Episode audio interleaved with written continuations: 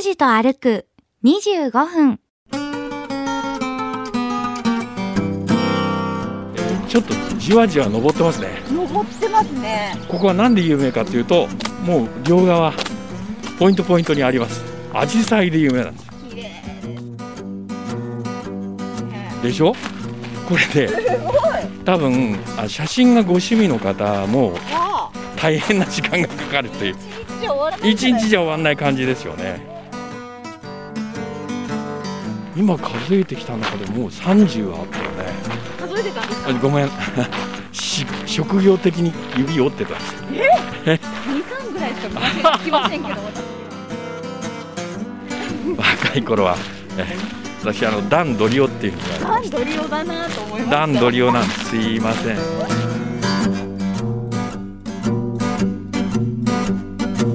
行き先も目的も決めず坂口拓司さんの気の向くままに歩く25分間。拓司と歩く25分。何を見つけ何を話し誰と出会うんでしょう。さあ今朝も拓司さんのお散歩について行ってみましょう。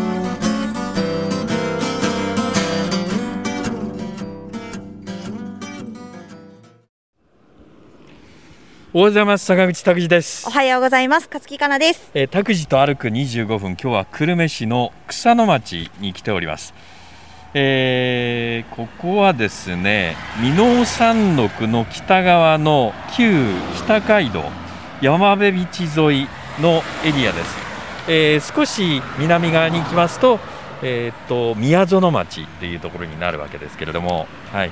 えー久留米市の中心街からですね東におよそえー13キロほど行きますとこの箕面連山のふもとに草の町っていうのが広がっております、はい。えー古くから栄えた町でありまして町並みが綺麗ですね。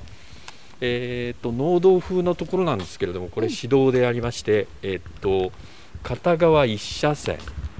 センターラインがないということはあーだから完全に2車線の幅ではない車幅ではないっていうことでしょうか。その、えー道を今南に向かって歩いてます、えー古くから栄えた地域っていうふうに言いましたけれども時代はあの源平の時代。平安時代の末期肥前の国の高木からあ草野の一族というのがあ親子でですねここに入国しまして。えで、えー平家の討伐に軍港があったということで源頼朝から筑後の国のお在国司横領使の職に任じられまして、えー草野氏はあーこの一帯城を構えてですね、えー筑後地方の、えーこの一帯の広い地域を支配したわけですね。えーまあ、戦国時代になりましたらあの大友宗麟とか豊後にいたり肥前にあの龍蔵寺高信がいたりはい薩摩に、えー島津義久がいたりこういった大大名の勢力争いに翻弄されながら、まあ、一族の存亡をかけて戦い続けて守ってきたというところなんですよ。であの今発信公園という公園になってますけれども、えっと、発信城っていうのも築きましてえで時代が下って豊臣秀吉の時代になったらですね、えー標準を疑われて、まあ、暗殺されてしまうわけですね。草野家が。でこれによって滅亡するんですけれども、えーいわゆる末裔の方が、えーまあ、子孫がいろいろなところに散りまして大分県の日田の豆田町に草野本家っていうのがありますよね。大きなお屋敷。覚えがあるでしょ聞いたことあるでしょ、はいあの銅の商いから両替商などで、えー栄えてあの豆田町一帯のお栄えることに貢献したというその草の本家につながっていくわけですよ。へすごいね。ーすごいですね。場所全然違うところなのに。親戚ってことですね。はい、今私たちはその、えー町をどちらに向かって歩いてい行ってるかっていうと、えー禅宗の曹洞宗の龍五山千光寺というお寺に向かって今歩いております、はいえーちょっとじわじわ登ってますね。登ってますね。ここは何で有名かというともう両側ポイントポイントにあります。アジサイで有名なんです。綺麗ですね。これね見たことないでしょ？色が。ね私初めてこの濃すぎませんか？なんか。赤紫。濃い。はい。まああのアジサイは土壌によって酸性アルカリ性の濃度によって色が変わってくるっていうふうに言いますけれども品種改良も進められておりましてえーっと日本が原産なんだけれどもはい。外国で品種改良が行われてえー良かったもんだからまた日本で今ブームになっててアジサイっていうのは流行してます。今花屋さんの店頭に行きましたらうん。もう最新流行の色合いと、えーいわゆる、えっと、形のアジサイが、まあ、世界の最先端といったらちょっと大げさかもしれませんけれども揃ってますねなんかこれもアジサイっていうようなアジサイがありますよね。なんかポップコーンがなんかこう形変えたような。小さい額で。そうなんですよ。でここの、えー千光寺っていうお寺はアジサイで有名なんですその数がですねなんと4000株とも5000株ともいうふうに言われてまして。線の違いは大きいですよ。いやいや数えきれないってことでしょうね。そうなんですね。であの、えっと、お寺は前も行ったことあると思うんですけどももみじで有名になるか桜で有名になるか大体植物って2種類ぐらいだったんですけどもアジサイもねもう今やその筑後地区だけじゃなくってこれは福岡県でもうトップじゃないかっていうふうに言われてるぐらいすごいんです。へえ楽しみ。お寺のねだから寺森さんっていうあのお世話をする方がいらっしゃいますけれどもはい。これは大変だと思いますよ。造園系の専門家が入ってると思いますけれども今これ神社？あ神社ですよ。神社ですこれ。何神社？これね。字が難しいねこれね。読めない。ですね。はい。なんとか宮です。い や あのいわゆる社務所もないような神社なんですけども。いやそうですね。けど鈴と賽銭箱がしっかりあるっていう。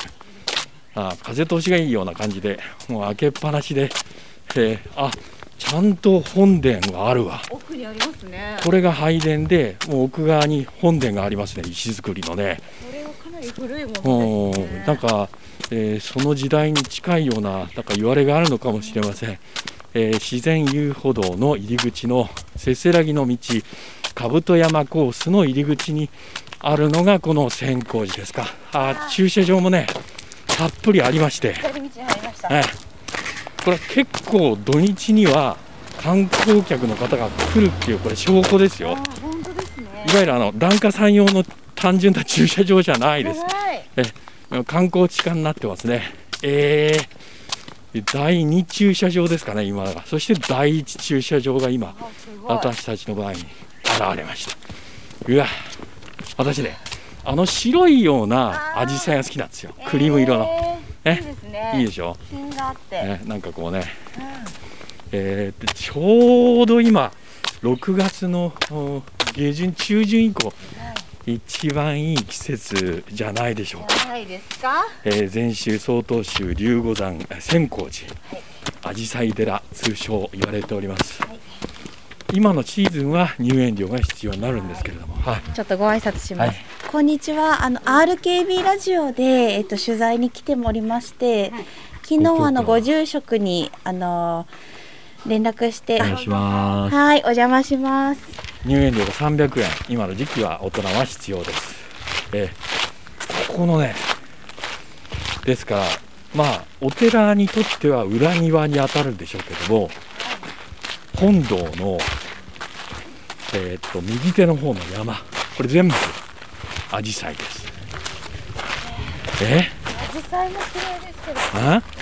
お堂の方もすごく綺麗ですね。そうですね。ここもね風情がありますよ。えーっとね改ざんは研究3年って言いますから1192年です。1192 92年。はい歴史で習いました。いい国作ろう昔はそうだったんですけど今はいい箱作ろうになってますから1185年が鎌倉幕府ですよね。はい。鎌倉の時代に入って、まあ、すぐ7年ほどでここ開山していると、はい。えー草野長平さっき言いました。その草野長平が臨済宗の開祖の、えー英才を招いて創建しまして応永27年って言いますから1420年、えー災難を逃れるために五小松天皇から、えー龍五山の三王の直学あの直筆の学を賜ったというふうに伝えられております。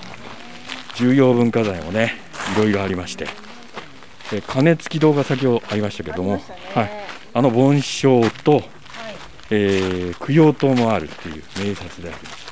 これずーっと山手の方アジサイなんですよ。えーこれさっきあの看板出てましたけど、これが順路になってるってことですか？これがそうでしょね。はい。えー、と観光の方もいらっしゃっております。あー気持ちいい山からの風も。そうですね。涼しいですよね。あーちょっと湿度が高いような日々が続いておりますけれども。はい。えー、アジサイは日本の原産でありまして原種は日本に自生する学アジサイです。古くからあ栽培されておりましたけれども、えー外国で品種改良を進みまして日本に戻ってきまして今多くの品種が育てられております。これめちゃくちゃありますね。でしょ？これで多分あ写真がご趣味の方も。一種類一種類撮ろうと思ったら大変な時間がかかるという。一日じゃ終わらない感じですよね。で実はそのアジサイって毎年ぐらいのタームで、えー新しい品種が出てんですよ。色はあのね、えーもう栄養補助食品などのフレーズでもおなじみのアントシアニンという。色素によるものでアジサイにはその一種のデフィジニンっていう、うんものが。デデルフィジニンか、はい、これがアルミニウムとか加えられると青い色になるえアジサイはあの土の pH 酸性度で色が変わります。酸性ならば青系アルカリ性ならば赤系というふうに言われてますね、えー土の肥料の具合によって、まあ、色が変わっていくという。ね拓司さんのはい。好きなクリーム色の紫陽花がたくさんそこ。ああいいでしょ。これね元はえっとね黄緑なんですよ。え？これで黄緑で、えーまあ薄い黄緑なんですけどもそのアントシアニンが合成されて、えー赤とか青に色づくんですけれどもはい、えーこれは葉緑素のために最初は薄い緑色、えー黄緑色なんですけどもね。はい。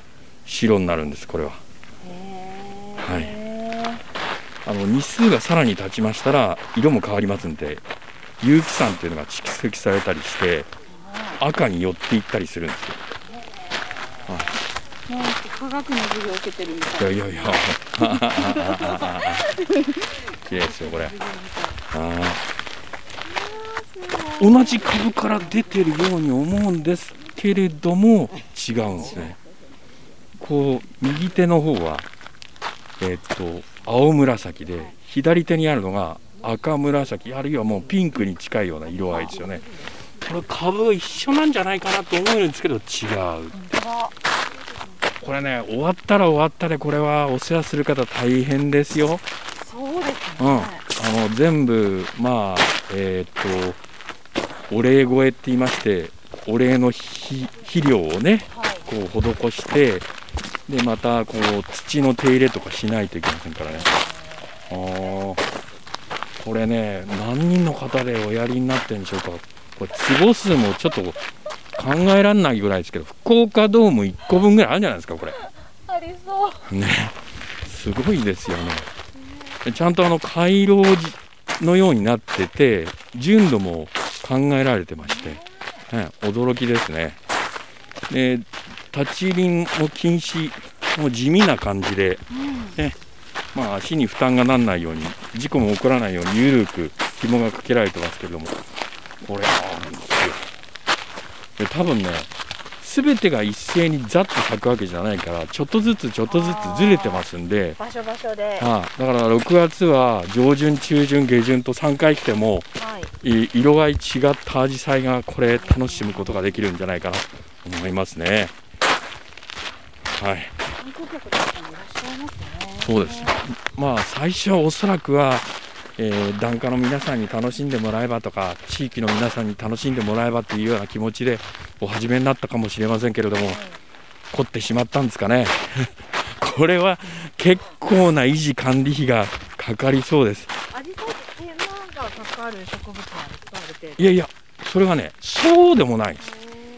だからお礼の、あのーちゃんと肥料の世話とかすれば毎年大体あの裏切らずに、咲いてくれますよ。はい。すごいですね。だからこの中で新しい新しい品種が自然に生まれたりしないのかな。そういうのもあるかもしれないねかもしれないですよね。ああ、まあ、うかつなことは言えませんが、えー驚きですね。今数えてきた中でもう30はあったよね。何がですか？種類。数えてたんですか？あごめん。し職業的に指折ってたんです いつの間に私はもさ30以上あったと思いまういやすね。23ぐらいしか見ません聞きませんけど私にはどれだけ鈍感なんや。そうですね。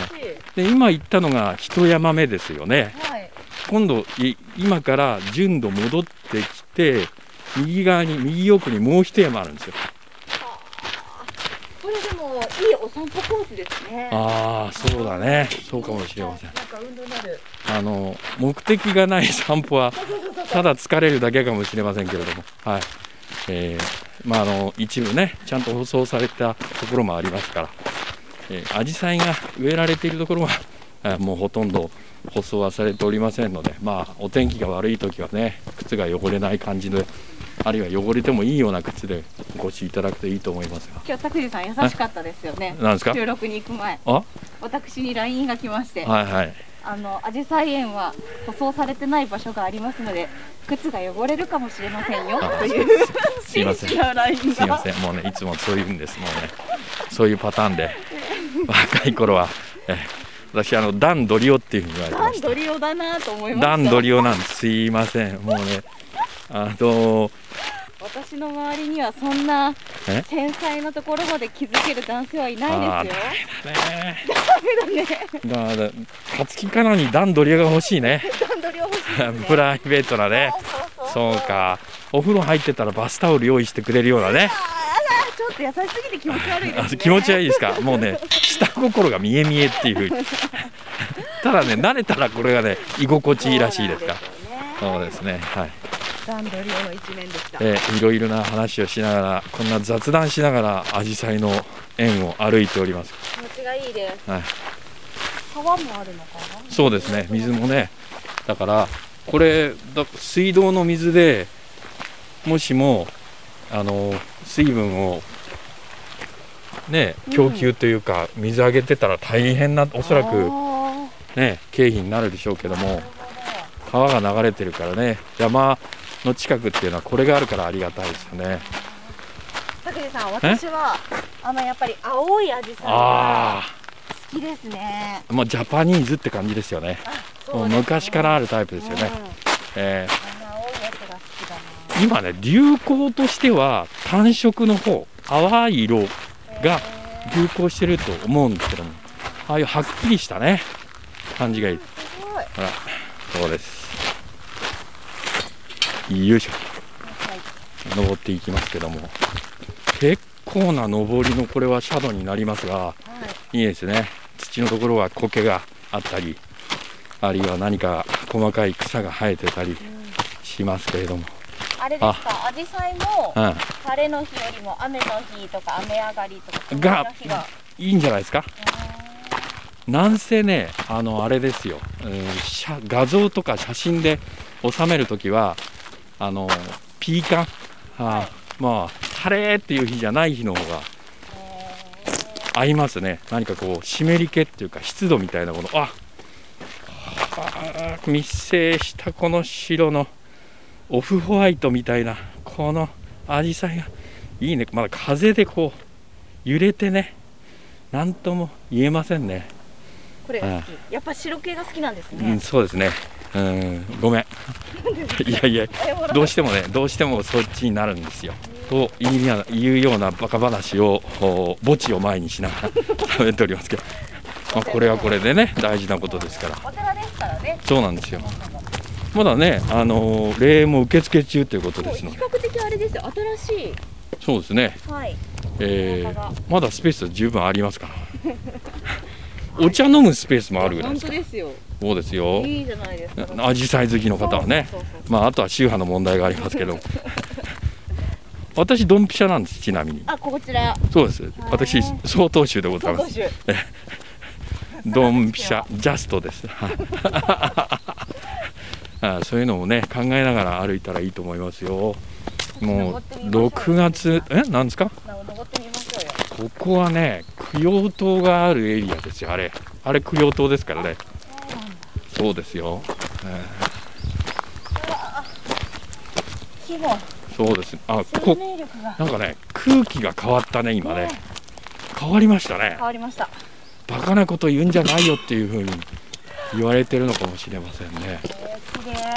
あでもやっぱり本当薄暗いところにはい。日陰に入ると、これ供養塔ですよ。これね私はこの石柱に刻まれた文字がはい。あ読めませんけれどもはい国のに主と書いてありますよね。はい。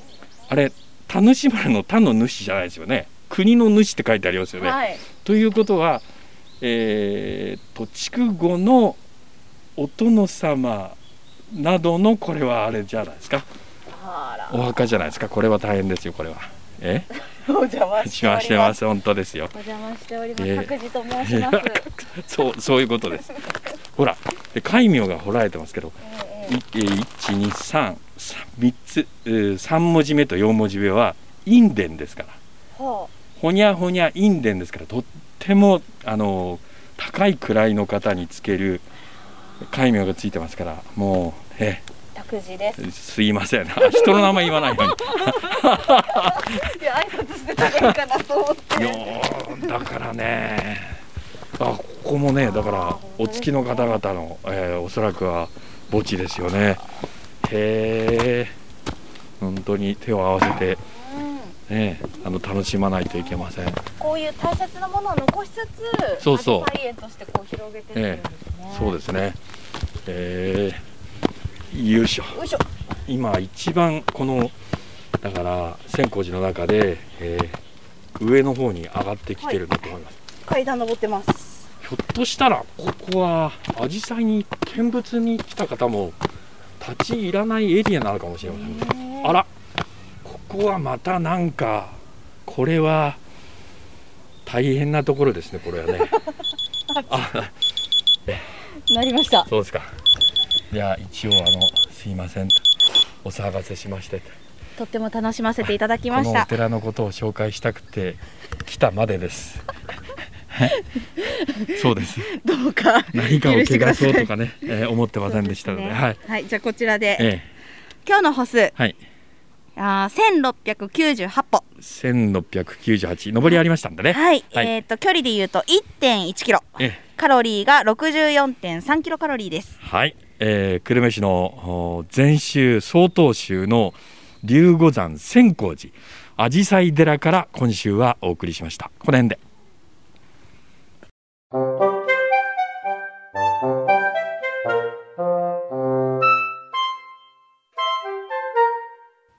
と歩く25分。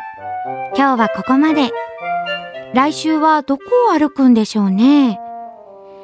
今日も皆さんにとって気持ちのいい一日になりますように。では、また来週。